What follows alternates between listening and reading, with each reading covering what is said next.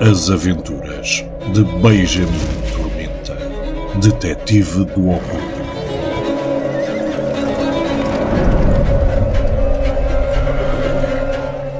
O Deus das Moscas tem fome. Por Luís Corte Real.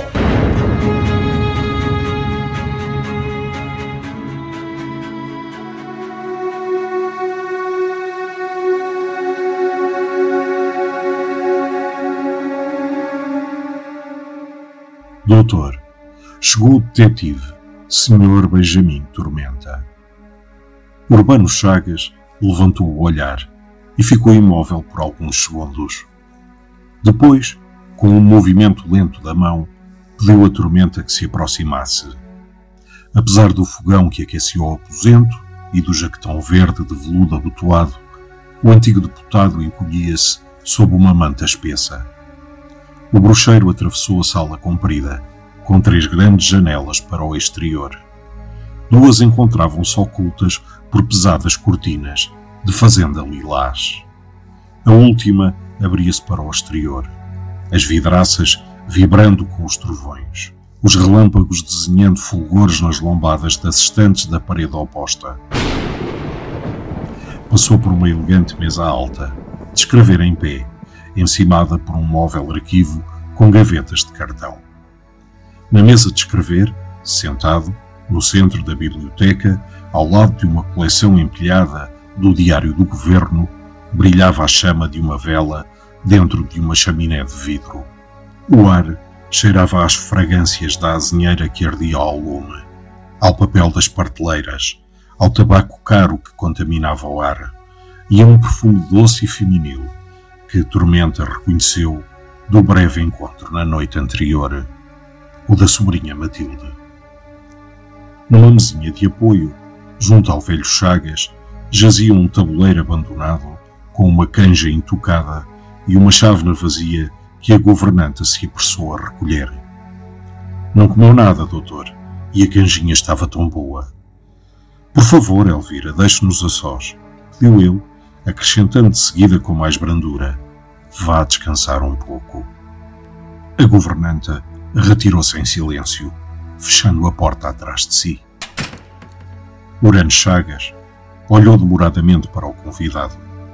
Os seus olhos cansados, por detrás de umas lunetas escurecidas que refletiam as chamas do fogão, percorreram, absortos, o rosto do detetive e seguiram-lhe as linhas macias dos ombros até aos braços. Era naquele homem que convidara para sua casa. Aquele estranho que haviam-lhe assegurado era dado a proezas extraordinárias que assentavam todas as suas esperanças.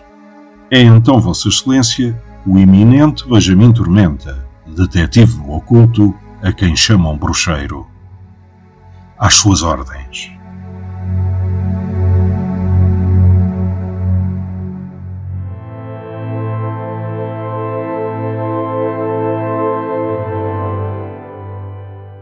Peço desculpa por não me levantar, mas estou preso a estas malditas rodas.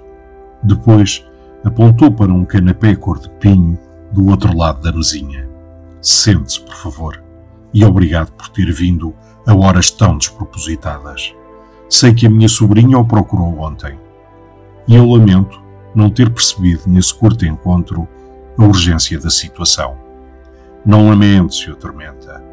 Eu, e só eu, Sou responsável por tudo o que está a acontecer. Tormenta chegou-se um pouco mais à frente no canapé e perguntou: E Vossa Excelência vai explicar-me o que se está a passar? O rosto do antigo deputado misturava a lividez da velhice com a do desespero. A barba e o bigode eram fundamentalmente negros, ainda carreados por muitos fios grisalhos. Já a cabeleira esplêndida, de um branco diáfano, era ondulada e forte e só recuava um pouco no alto da cabeça.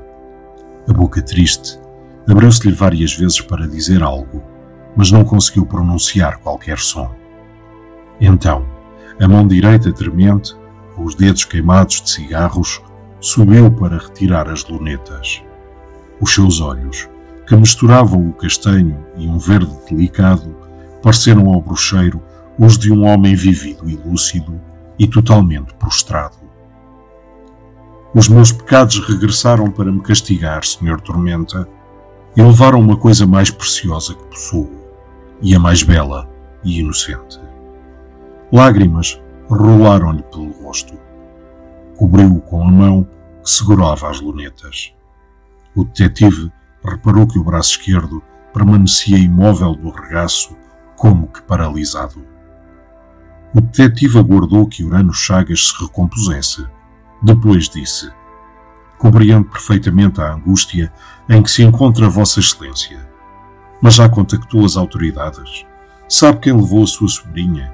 A sua governanta fez uma descrição algo insólita do acontecido. O velho Chagas recostou a cabeça à cadeira e abanou-a tristemente. O que aconteceu está para lá daquilo que cabe às polícias atender. E mesmo que seja verdade aquilo que ouvi acerca de si, Senhor Tormenta, e não foi coisa pouca, temo que ao convocá-lo para aqui, esteja apenas a convidá-lo para o seu próprio funeral. Porque não começamos pelo início?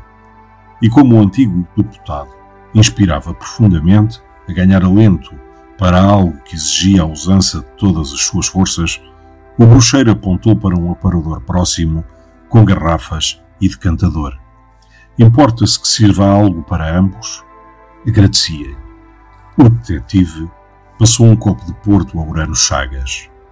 O líquido âmbar rebrilhou no vidro largo entre os dedos magros do velho. O antigo deputado deu alguns goles antes de começar a falar numa voz arrastada. No seu olhar perdido, fixo no papel de parede listrado, adivinhavam-se imagens envelhecidas e vozes há muito sumidas.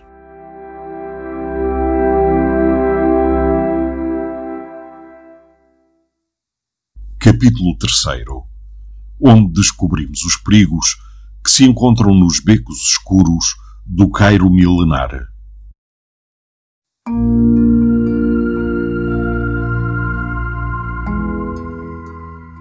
Se tiver de procurar um início para esta lamentável história, terei de recuar 50 anos, para a década de 20. Foi quando recebi o diploma da Faculdade de Medicina de Coimbra. Tinha 22 anos acabados de fazer e o meu saudoso pai me enviou num Grand Tour. Foram 18 meses maravilhosos em que viajei por toda a Europa, Médio Oriente e Norte de África. Não fui só, evidentemente. Tive o prazer de ir na companhia de dois grandes amigos, filhos também de amigos do meu pai.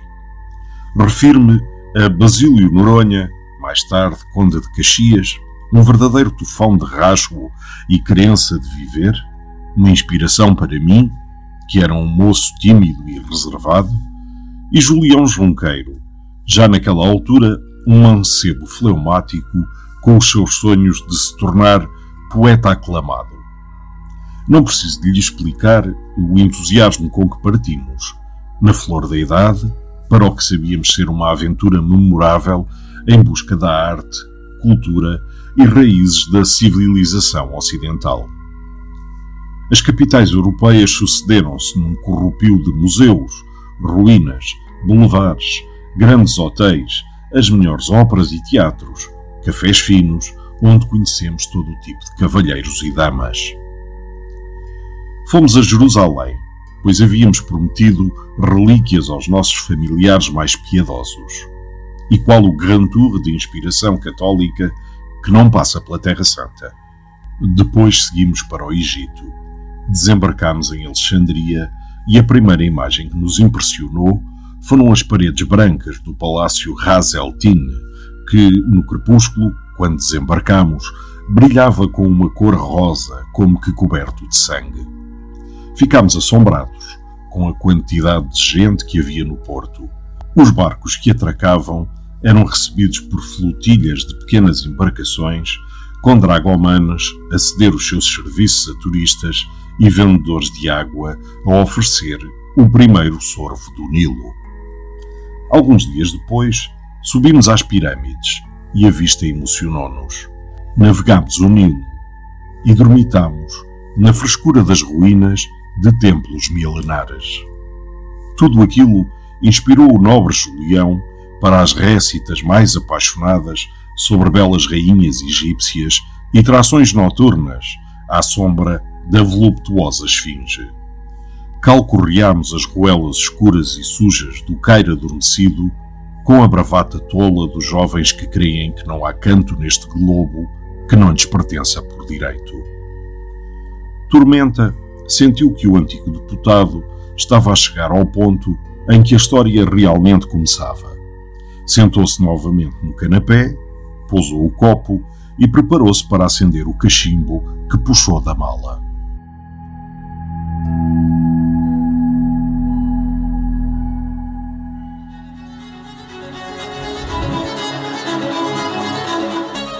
Narrado por Paulo Antunes, com sonoplastia de João Gonçalves.